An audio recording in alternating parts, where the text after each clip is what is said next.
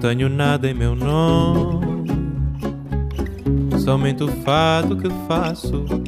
Esto es Vidas Prestadas, un programa sobre libros y sobre mundos posibles, un programa sobre ficciones, ensayos, poesía, investigaciones, cine, teatro, música, todo aquello que puede caber en un libro.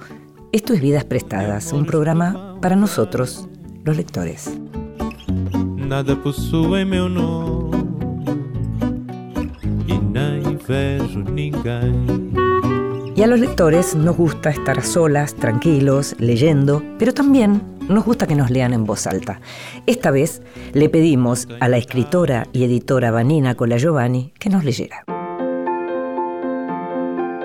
En voz alta, cuentos breves, poesías, lecturas para compartir.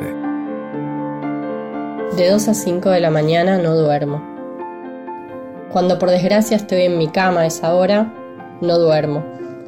Excelente momento en el corazón de la noche para escucharla y escuchar sobre todo a los que se fueron, a los que no vuelven, a los que combato. Nunca pienso en los amigos, jamás pensé en las cosas seguras. No escucho las maravillas del maestro Rubén. No hay carruajes, a veces hay un ascensor, pero recuerdo tanto Escenifico respuestas, desprecios que ejerceré. Pienso cómo luchar. Espero el ruido del avión de las cinco y media de la mañana. Me duermo como si fuera en los aviones que amé y ya se han acabado. Pienso que en ese silencio alguien estará escribiendo la gran poesía de mi ciudad, escribiendo a solas, como yo escribía en Saavedra, imagen oculta de esa muchacha que fui ahora visita de la madrugada. Pienso en esa persona desconocida, luchando por salir de un universo de horizonte cerrado, y escribiendo, escribiendo, y con sus palabras, letra a letra, ganando para siempre una guerra. Si alguien tiene que ser después, 2010, Juana Vignosi. Y la escuchábamos a Vanina Cora Giovanni leyendo un poema de Juana Vignosi. Vanina nació en Buenos Aires en el año 1976, es licenciada en Ciencias de la Comunicación por la UBA, estudió letras, desde 2007 es editora de Gog y Magog y desde 2019 de Cúmulos Nimbus. Publicó cuatro libros de poemas y acaba de publicar, por Gog y Magog, Juana Vignosi Todo se une con la noche, una historia de la poeta argentina que inicia la colección Biografías que se continuará con un retrato de la gran poeta argentina Irene Cruz. Vidas prestadas.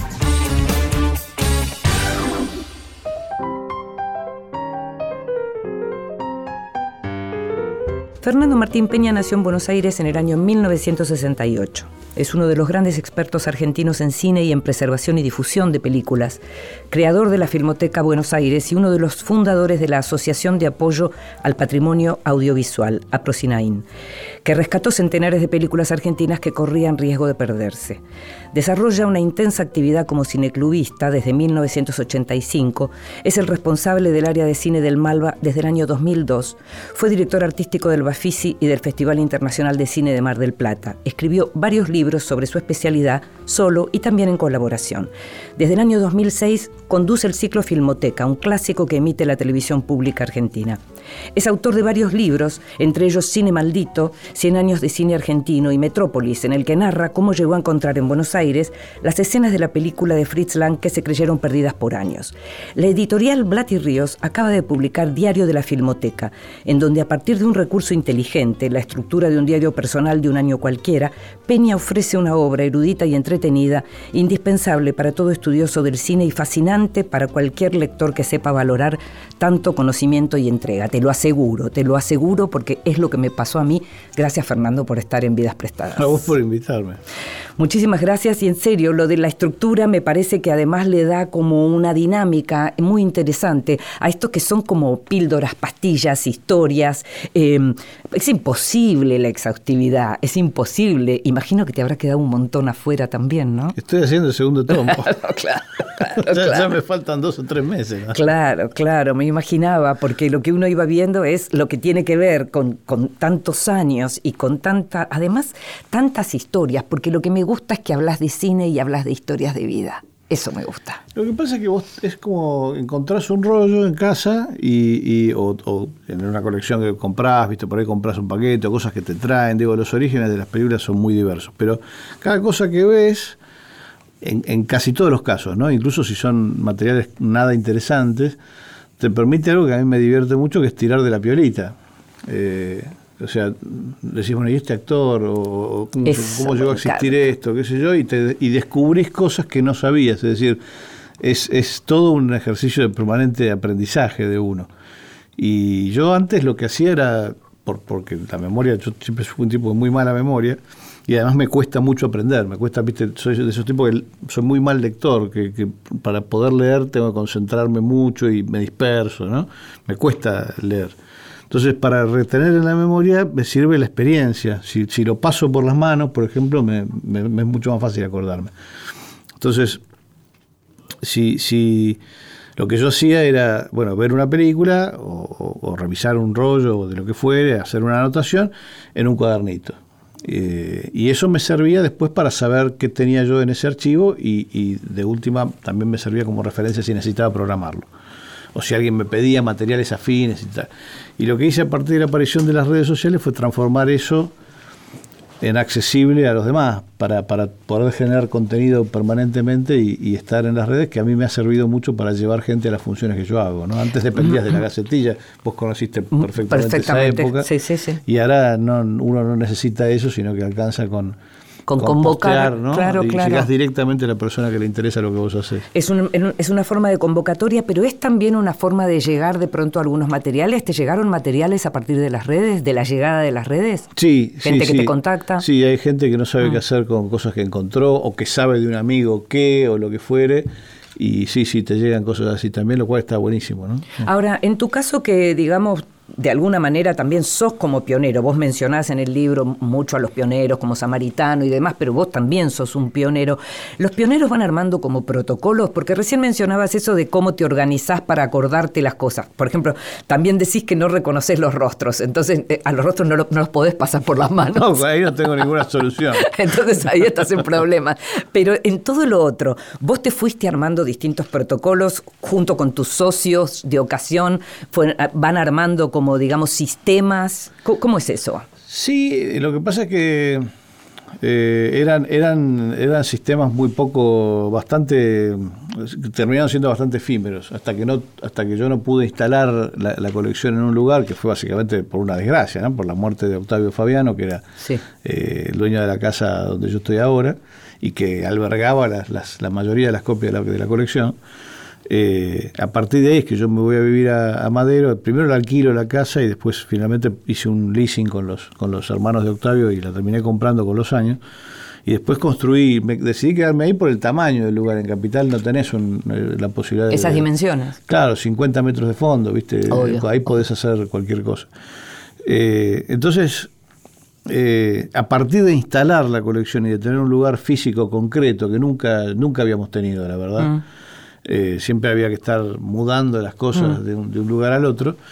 Eh, empezás a, a, a diseñar métodos, eso, eso. Digamos, que te, métodos útiles, quiero decir, ¿no? Es decir, bueno, un recorrido por el archivo más o menos sistemático para ver si hay copias que se están pudriendo. Eso me encantó eh, enterarme de eso. Sí, sí. Las enfermedades de las películas, por ejemplo, sí. y el modo en que sistematizás, eh, saber, digamos, el, el, ese recorrido médico que haces por las películas. ¿no? Claro, en, en, archivos profesionales hay unos métodos químicos por los cuales vos podés determinar si la película está bien vinagrado o no, porque son mucho más grandes que el mío, tienen mucho más material, o no, pero digamos, usan eh, herramientas más, más profesionales. Yo, la verdad que en el estado en el que la- encontrás la mayoría de las cosas que se encuentran acá, ni hace falta eh, ponerle una, una tira de químico o un material para determinar si tiene vinagre. Lo lees y ya te enterás, Ya te enterás. si está pudriéndose o no. Claro, claro. Eh, entonces, lo que, lo que tratás de ser es pragmático. Aparte, el lugar que yo construí, es- es- que es el primer edificio en Argentina construido específicamente para hacer archivo, ¿no? climatizado, porque no ha habido, no hay una Cinemateca Nacional acá.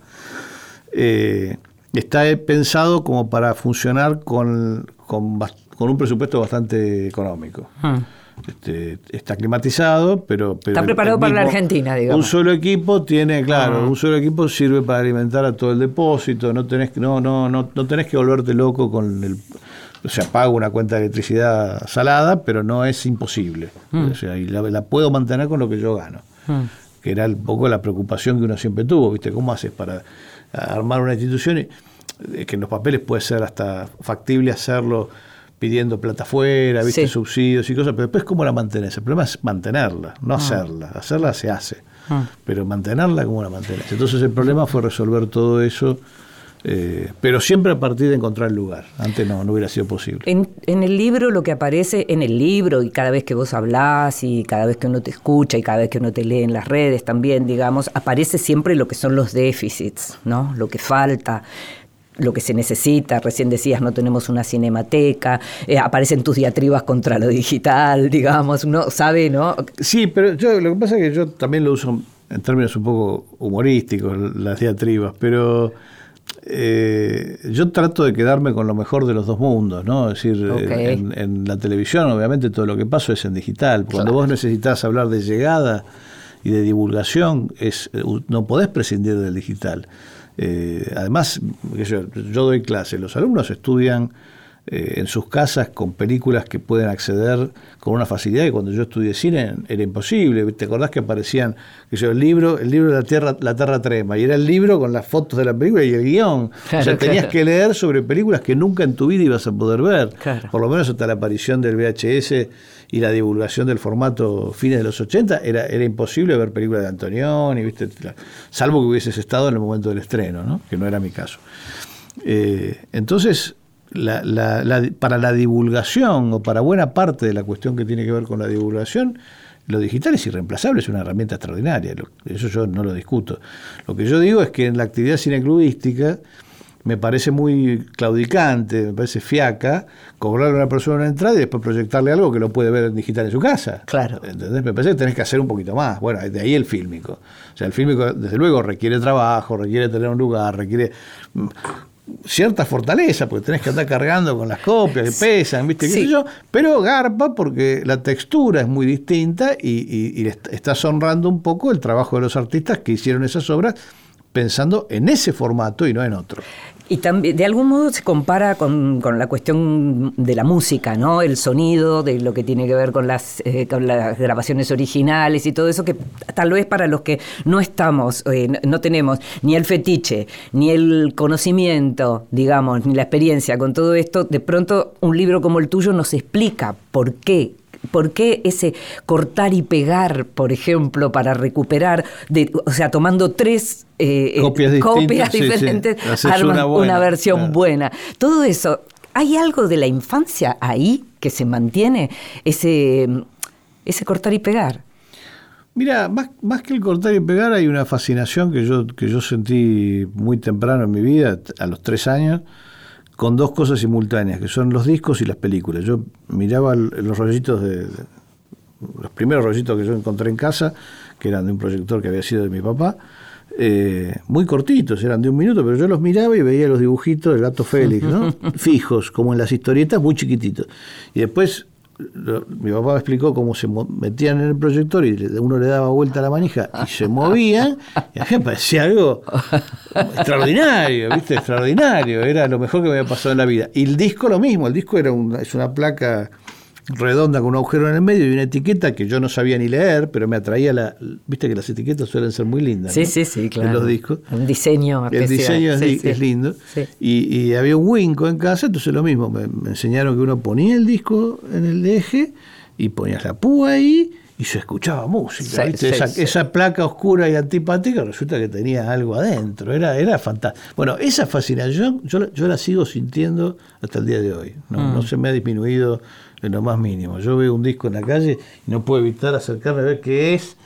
Este, si conozco lo que es y lo, si lo he escuchado. Mm. Este, y ni hablar si encuentro un rollo, ¿no? Pero, pero es lo mismo, es, es, es- son materiales o los, los libros también, pero a los libros les falta algo para mí. Amo los libros, tengo Sí, una sí. biblioteca gigante.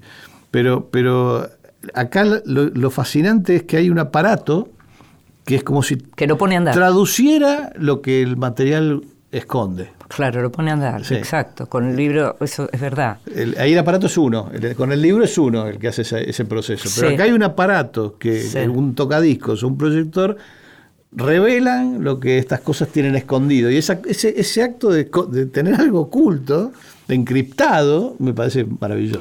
Hablabas de. mm, eh, eh, estábamos hablando de todos los materiales que uno puede encontrar en, en tu libro. Una cosa que como lectora me pasó y que vos mencionás que a vos, después de haberlo escrito, te pasó o te pasa todo el tiempo, que es lo de ir a buscar más información.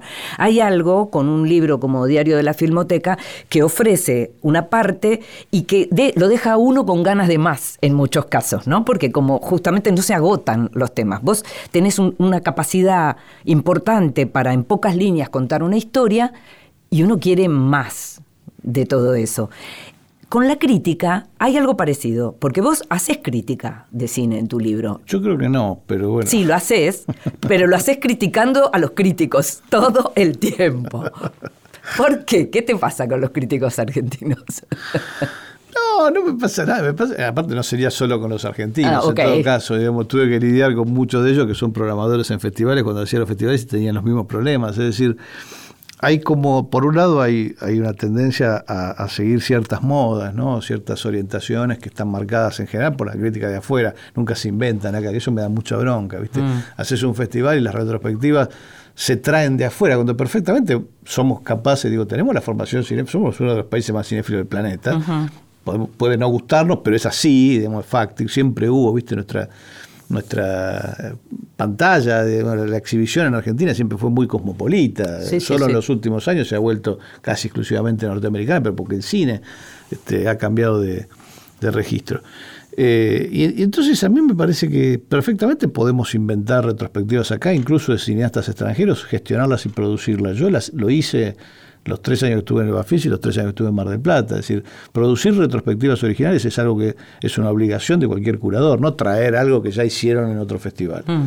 Este, y por supuesto también producir retrospectivas de cine argentino, que es, una, que es un deber, ¿no? Es una, que, que se lleven de afuera. Entonces me, me, me parece que los críticos eh, tienden a, a, a cierto segui- se- seguidismo, lo Sí. mismo los calleristas, ¿viste? Entonces, ah, si en Calle, encima en los 50, es decir, ya hace un montón de años, decidieron que John Huston no les gusta, entonces a los críticos de ahora que se- tampoco les gusta John Huston. Bueno, paremos un poco, ¿viste?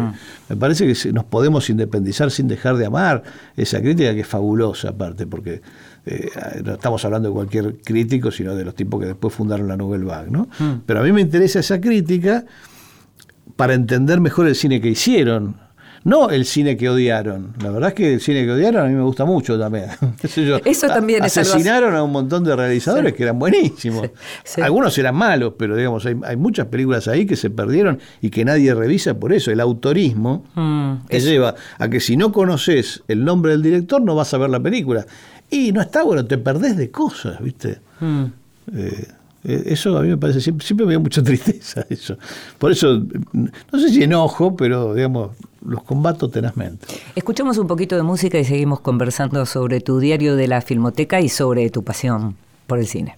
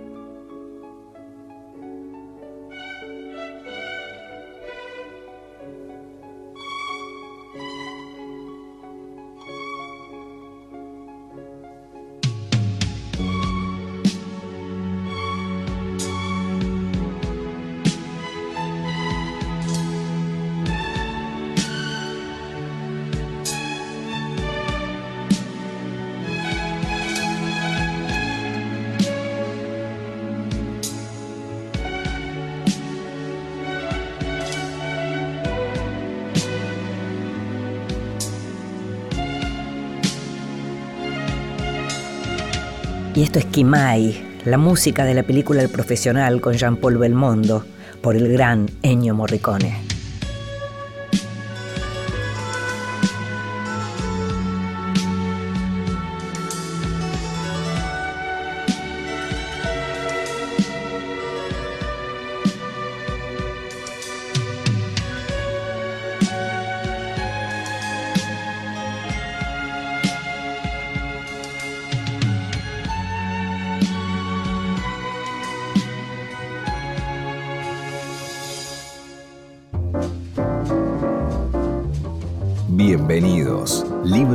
Recién salidos del horno que prometen grandes momentos. Y entre los bienvenidos de esta semana tenemos un nuevo libro de Silvia Iparraguirre. Siempre recibir un material de Silvia es el anuncio de algo bueno, de algo que algo bueno está por pasar en nuestra lectura. Se llama Del día y de la noche, fue publicado por Galerna y reúne textos breves, algunos de ellos más parecidos a lo que puede ser un relato tradicional, otros son como postales, hay una parte que tiene que ver con escritores, otra parte que tiene que ver con, con figuras, con paisajes. El libro, como te decía, fue publicado por Galerna, tiene una contratapa de Gonzalo Garcés y en la que Garcés acentúa el costado humorístico de Silvia y Parraguirre, la gran escritora argentina. Otro libro que acaba de ser publicado, se presentó por estos días, es de Silvina Quintanz, la periodista, la gran periodista que seguramente conoces de escucharla además eh, por radio con Fernando Bravo en Continental. El libro se llama Viajeras, Historias de aventureras, exploradoras y piratas. Fue publicado por el Ateneo. La edición es muy, pero muy bonita. Está llena como de detalles y de ilustraciones y cuenta justamente varias historias de mujeres que no se quedaron en el lugar donde se tendrían que haber quedado y que se fueron a conocer a saber quiénes eran ellas, en primer lugar, pero también quiénes eran los otros, los que estaban en otros lugares. El libro, como te dije, se llama Viajeras, publicado por el Ateneo. Y una mm, verdadera exquisitez, em, publicado por Alias, em, esta editorial mexicana que hace recuperaciones, de materiales poco conocidos y bien exquisitos. En este caso son los dibujos eróticos de Sergei Eisenstein, eh, que fueron realizados la mayoría de ellos cuando filmaba Que Viva México, justamente en México. Eisenstein, el director, el conocidísimo y consagrado director del acorazado Potemkin y de Octubre, de Iván el Terrible, fue también director de teatro, escenógrafo, autor de libros sobre teoría cinematográfica y un gran dibujante. Y podemos ver algo de todo eso en esta maravilla de dibujos eróticos, un precioso libro para regalar. Estás escuchando Vidas Prestadas con Inde Pomeráñez.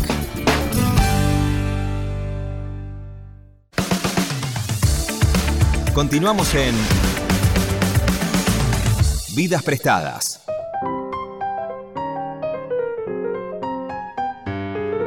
Y seguimos en Vidas Prestadas, este programa sobre libros y sobre mundos posibles, y nos estamos dando el gustazo de hablar con Fernando Martín Peña sobre su libro recientemente publicado por Blati Ríos, afortunadamente publicado por Blati Ríos, que se llama Diario de la Filmoteca, y en la que, como hablábamos, Fernando, hay historias de la Filmoteca, pero hay historias y muchas historias de vida, y hay historias de lo que te pasa cada vez que volvés a ver una película. Hay películas, tenés un récord, porque eso que tenés todo registrado, ¿tenés un récord de cuál es la película que más veces viste en tu vida? Mm, eh, no, tendría que contarlas, pero imagino que El Maquinista de la General, por ahí es una película que yo disfruto mucho y la veo dos o tres veces por año. Una vez por año seguro, ¿no? Eh, Los Profesionales, la película de Richard Brooks. hay, muchas películas que amo y las veo por placer, cantando en la lluvia, ni hablar, te levanta el ánimo automáticamente. O sea, muchos géneros. No, el tema de género no es una... Así como decías, eh, estábamos hablando de lo que tiene que ver con autores que... con el autorismo y todo eso. En términos de géneros, yo no encuentro un antagonismo porque Buster Keaton es un autor también. Sin duda, te iba a eh, preguntar por él justo. Es un autor que hizo eh, cine cómico, pero es un autor. Sí. Eh, no, también, digo, hay algunas películas que, por ahí no tengo presentes en este momento, pero que me, me emocionan muchísimo. Pickpocket, por ejemplo, la película de Bresson, yo me pongo a llorar cada vez que termina. Qué bello es vivir.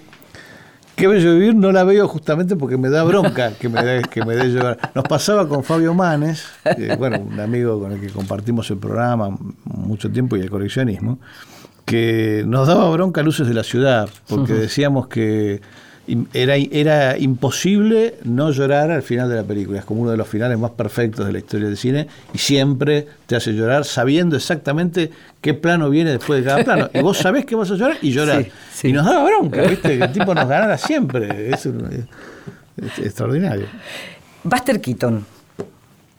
Le tenés que decir a alguien que no lo conoce, que tiene que verlo, que tiene que saber quién es. Mira, a mí me dijo Pierre Tex, que era, era, no solo era muy admirador de él, sino que de alguna manera continuó algunas cosas de su estilo, eh, que era el cineasta perfecto. Mm. Eh, Pierre Tex fue era director también, no solo era un gran cómico, sino que era director. Pierre Tex, eh, digo, para la gente que por ahí no está tan al tanto, eh, trabajó con Jacques Tati, ¿no? Es uno de los, de, los eh, cómicos franceses que venían del music hall francés del circo.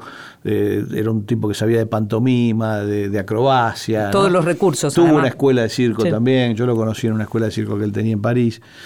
Eh, y, él decía que era el cineasta perfecto. Y me explicó que era, y, por supuesto tiene razón, que, que uno no se puede imaginar una, una situación filmada por él desde un mejor ángulo de cámara. Es decir, que mm. una vez eh, pensada la situación, él sabe, sabe siempre poner la cámara en el mejor lugar posible para que uno tenga toda la información necesaria. Y eso es algo casi imposible. Y a esa perfección de la puesta en escena sería, eh, Quitón le agregaba la propia perfección de, su, de su capacidad física, ¿no? que era también extraordinaria. Es decir, era un tipo que tenía un dominio de su cuerpo casi sobrenatural, se podía caer de cualquier manera, pero además podía hacer realmente cosas prodigiosas sin que uno pudiera preverlas, ¿no? Siempre te está sorprendiendo el tipo. Entonces, eh, digo, a quien le interese esto, me parece que es una buena forma de entrar en el mundo de él. Hay algunas películas que señalas como películas malas eh, y las proyectas igual. ¿Cómo se, cómo se eh, explícame? las películas malas. Ah, no, lo que pasa es que para que sean malas, si yo las proyecto, tienen que tener algo que las saca de la órbita de lo malo. Entiendo. Tiene que, yo lo que digo en el libro es que estoy en contra de los timoratos. Es decir, si te vas a equivocar, equivocate a fondo. Un error de Joseph Losey siempre es un error de un tipo interesante. en, en la película esta, ¿cómo se llama? La de eh, el asesinato de Trotsky. Ah, sí, sí, sí. sí. Eh, hace algo que es como de Méliès, ¿viste? en el guion se ve que estaba escrito que, Mercader está obsesionado con Stalin y entonces eh, le aparece Stalin sobreimpreso en el agua en una escena. Pero, esto, esto es de 1914, digamos, un recurso que no tiene nada que ver con el momento en el que el oso está filmado. Pero aún así es un error tan disparatado, es una cosa tan disparatada de hacer. Bueno, Stalin se te aparecía por todos lados, eso, también era así. Pero no en el 72, o sea, es como que ya, estaba, se te aparecía en los 50. Sí, 20 años antes ya se había muerto, claro. Eh, entonces, ese tipo de cosas, que a veces ah. lo hablamos con Kosarinski, ¿no?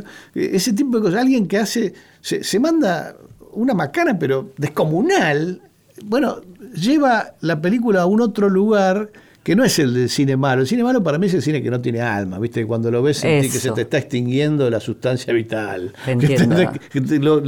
digamos, hay, hay, mucho cine así. Eh, eh, árido, ¿viste? Sí, sí. Infértil. Sí, sí. Pero estas películas no, estas películas me parecen bastante fascinantes porque son a todas luces, son lo que la crítica suele considerar malo, pero también son imprevisibles, ¿viste? De golpe te aparece algo y dices, esto no lo vi nunca en mi vida. Sí, del orden también de la curiosidad y que entonces cuando sos un, cuando estás fascinado por un arte, esa curiosidad también es algo que te llama, sobre todo viniendo de un director así. hacer esto, ¿viste? Exacto. Por favor, la película Somos de Christensen. Ah, sí, hay ese capítulo, esa parte de esa postal. Es que no, no, la ves y ¿y esto de dónde salió? Ni, lo de, de ninguna etapa suya. No tiene nada que ver con nada, es él después después de su etapa en Brasil, porque La Intrusa, La Intrusa es una película que tiene una estética. Sí, sí. Después de gustar, te, te puede gustar, pero él inventa una estética para filmar a Borges.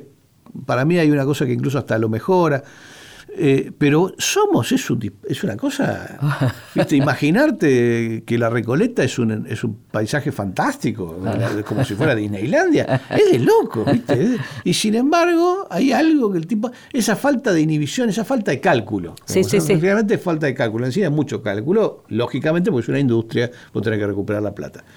Pero encontrarte con películas que están fuera de todo cálculo y que, siendo que uno ha visto mucho cine, te, te considerás medio, acá va a pasar tal cosa, acá va a pasar tal otra, hay como un juego de expectativas que, que se, que, digamos, se, se- se- se define cuando vos estás viendo una película y tendés inevitablemente a decir, acá va a pasar X. Un y ajedrez, no pasa. como un ajedrez también. Y no pasa, Claro. ¿viste? Y no pasa. Pasa algo que está en las antípodas de tu pensamiento. Bueno, es estimulante también. Claro.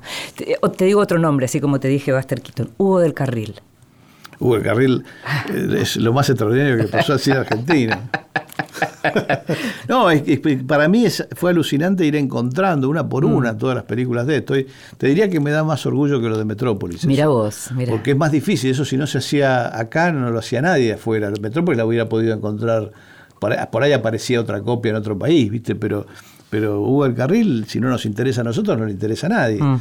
Eh, y a mí me asombró, primero ver el ninguneo de la crítica, y tenés otra razón para Mm. no respetar tanto a los, incluso críticos queridos, ¿no? Que, que le han pegado, le han pegado obviamente por sus posiciones ideológicas, no por el cine que hizo. Eh, y ir viendo todas sus películas y descubrir que el tipo está a la altura de cualquier. Digo, para mí hay una. Digo, si uno dice, bueno, los, los cineastas más importantes del cine argentino, considerando diversidad de su obra, cantidad de películas hechas, la importancia de los temas que trataron, qué sé yo, es Leonardo Fabio, Leopoldo Torrenillo, sin ninguna duda, nunca, nunca nadie los discutió en ese panteón, Sí. pero hay un tercero que es, que es Hugo del Carril, y no, no sé en qué orden con los otros dos. Para mí están ahí los, Mm, los tres peleando, ¿no? Sabes que quiero que me, que me- que cuentes porque está en el libro y es muy lindo. Eh, sigamos con el peronismo. Vayamos con esa escena que relatas de Leonardo Fabio cuando dieron. Perdón, una, Sí, una aclaración. Hablar del cine de Hugo del Carril no es hablar del peronismo. Claro. Hablar de Hugo del Carril, en cierta medida, sí, porque su vida política está Claro, marcada claro, por el claro, peronismo. perfectamente Pero entiendo. como artista, él, digamos, no, no hizo películas para peronistas. O sea, hizo películas para, para que las vea cualquiera. ¿No? No está limitada por el por su perspectiva ideológica. Bueno, no, en el caso de Fabio, digamos lo mismo. Ocurre lo mismo, Exacto. ocurre exactamente lo no, mismo. pero me, me gusta esa anécdota que contás de Fabio pidiendo entrar a la cabina cuando van a proyectar. eh, Eso lo, lo cuento en primera mano sí, porque lo vi yo. por eso. digamos. Hay, una, hay una parte que no sé si conté que lo asemeja un poco a Moisés. El final de. Ahí sí es peronista esto. El final de eh, Perón Sinfonía de un Sentimiento. Él, él ha- ha- hace un Perón Moisés, ¿no?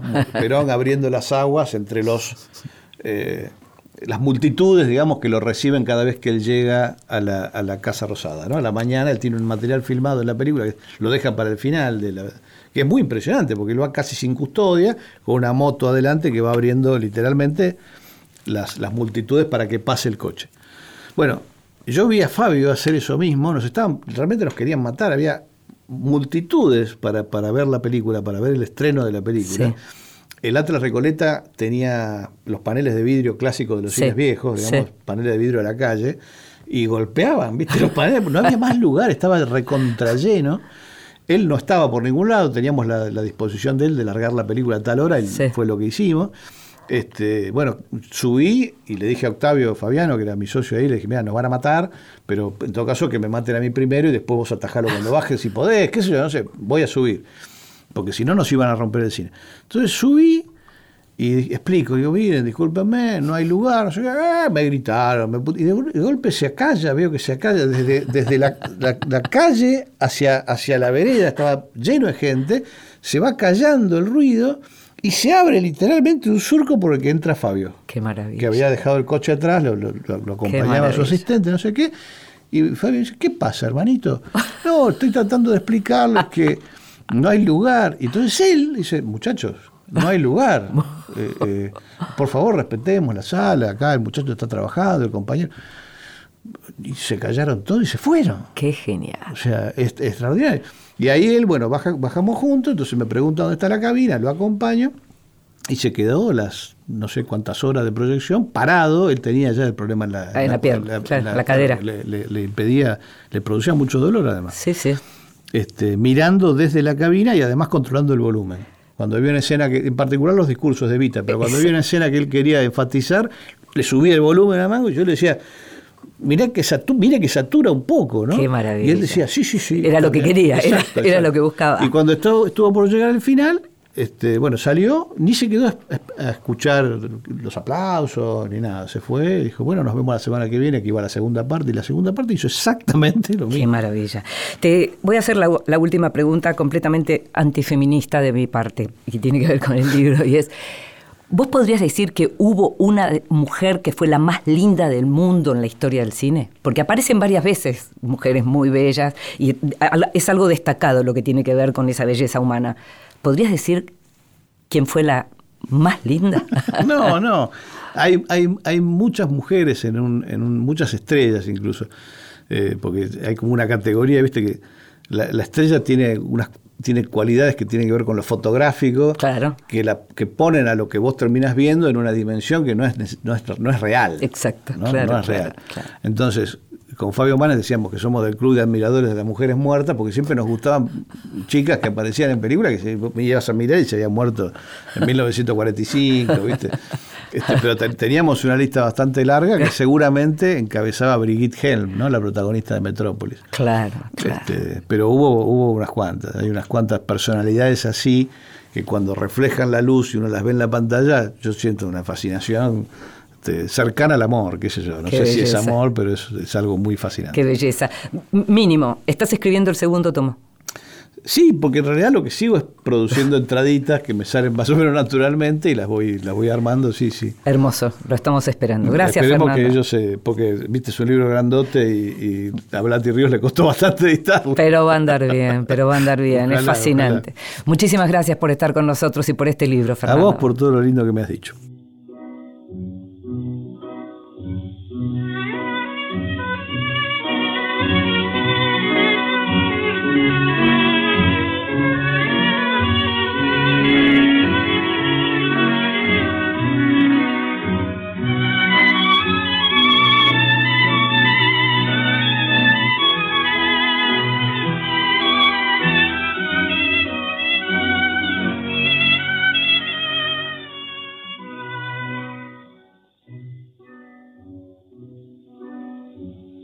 Lejana tierra mía, bajo tu cielo, bajo tu cielo, quiero morirme un día con tu consuelo, con tu consuelo.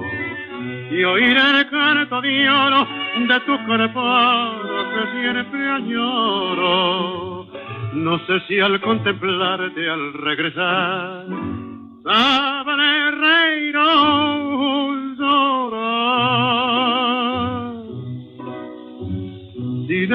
De mi anadea que solo quiebra la serenata de un ardiente romero bajo una dulce luna de plata. En un balcón florido se oye el murmullo de un juramento que la brisa llevó con el rumor de otras cuidas de amor. Siempre sabe el barcón con su flor y su sol. Tú estás, faltas tú, oh mi amor. Escuchamos la voz de Carlos Gardel, Lejana Tierra Mía. Lejana tierra mía, de mis amores, como te nombro, con mil noches sin sueños, con la pupila llena de asombro. Dime, estrellita mía, que no son vanas mis esperanzas. Bien sabes tú que pronto he de volver a mi viejo querer.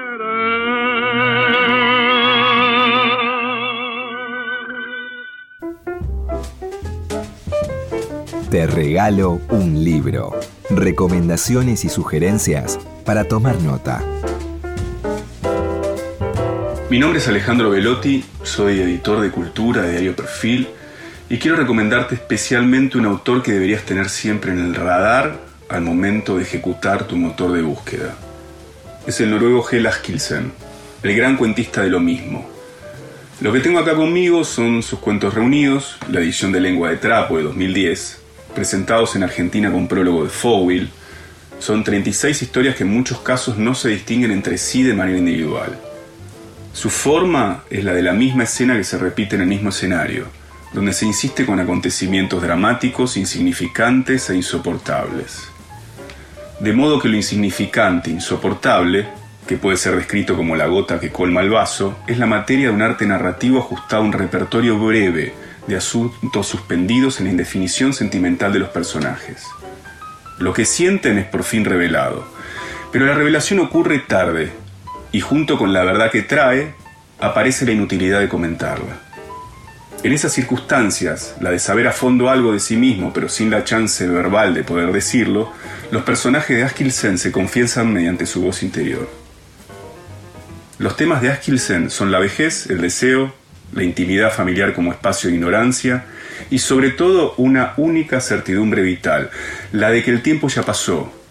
No solo pasó, sino que también puede ser contemplado al nivel de sus efectos, aunque no sean visibles.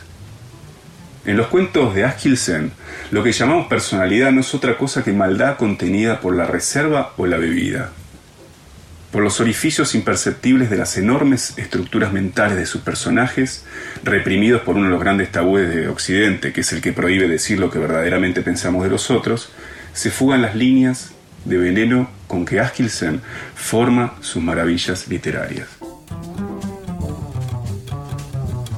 Y lo escuchábamos a Alejandro Velotti hablándonos del noruego Kiel Askildsen y sus cuentos reunidos. Alejandro es editor de cultura del diario Perfil, publicó crónicas, entrevistas y ensayos en revistas y diarios tanto de la Argentina como del exterior. Trabajó como docente, guionista de documentales y corrector. Fue columnista de actualidad de la edición latinoamericana de Los Inrocuptibles. Libros que sí, títulos nuevos y no tan nuevos que son imperdibles. Y entre los libros que sí de esta semana hay dos hallazgos. Uno, un hallazgo que tiene que ver con, un clásico que es La Sirenita y una recuperación que hace Miri Molero, escritora y periodista cultural que tal vez también conoces por sus novelas y por su novela policial o tal vez porque la escuchás en la radio eh, hablando de literatura. Y en este caso lo que hizo Mirita es em, recuperar La Sirenita, pero a partir de qué? De una nueva traducción. ¿Y quién hizo esa nueva traducción? Ella misma. ¿Ella habla o escribe danés? No. Se propuso leer en danés para poder traducir esta, esta obra de Andersen y buscar lo, que faltaba, reponer aquello que estaba faltando en ediciones eh, clásicas del gran relato de Andersen. Y en este caso, La Sirenita Pequeña Doncella del Mar viene además acompañado por un cuadernillo en donde está esta lectura de, de Miriam Molero, en donde ella cuenta además no solo lo que piensa de la sirenita, sino la aventura de traducir y editar esta nueva sirenita, que además viene en una caja que, eh, parece de cuero, preciosa. La edición tiene eh, ilustraciones de las mejores versiones de la sirenita. Eh, volvemos a hablar de regalo, es un regalo hermoso, es un regalo hermoso para un chico, para un grande, para vos. se llama Caja Chica el sello por el cual fue publicado y realmente es muy recomendable. Muy recomendable también es una novela, una primera novela publicada por Mar Dulce que se llama Plan de Parto. La autora es Andrea Márquez, es artista visual y cineasta, vive en Londres. Mar Dulce es una editorial que se caracteriza por haber hecho grandes descubrimientos con primeras novelas de autoras como Selva Almada o como Ariana Harwicks o como Carla Maliandi. En este caso es Andrea Márquez la que escribe Plan de Parto, que es una novela muy provocativa y muy interesante, en donde lo que hay es una primera persona de una mujer que vive en Londres, que está casada, que tiene una hija, que un día se descubre nuevamente embarazada, no aparece un deseo en ese embarazo, pero es un embarazo que sigue adelante. Y lo que sí hay es un deseo, hay dos deseos en realidad. El deseo de escritura, que aparece en el relato de lo que esta protagonista está escribiendo en una casa que está siendo eh, reconstruida. Eh, están quienes arreglan esa casa y entre ellos hay un hombre, un albanés, por el que también esta protagonista tiene deseo. Esto es muy provocativo. Hay una mujer con un cuerpo embarazado, con un bebé adentro de esa panza y una mujer que tiene deseo por un hombre que no es el padre de ese bebé. La novela se llama Plan de parto, tiene un montón de guiños que tienen que ver con la literatura, porque Andrea Márquez estudió además letras, la publicó Mar Dulce y es una primera novela muy, muy recomendable.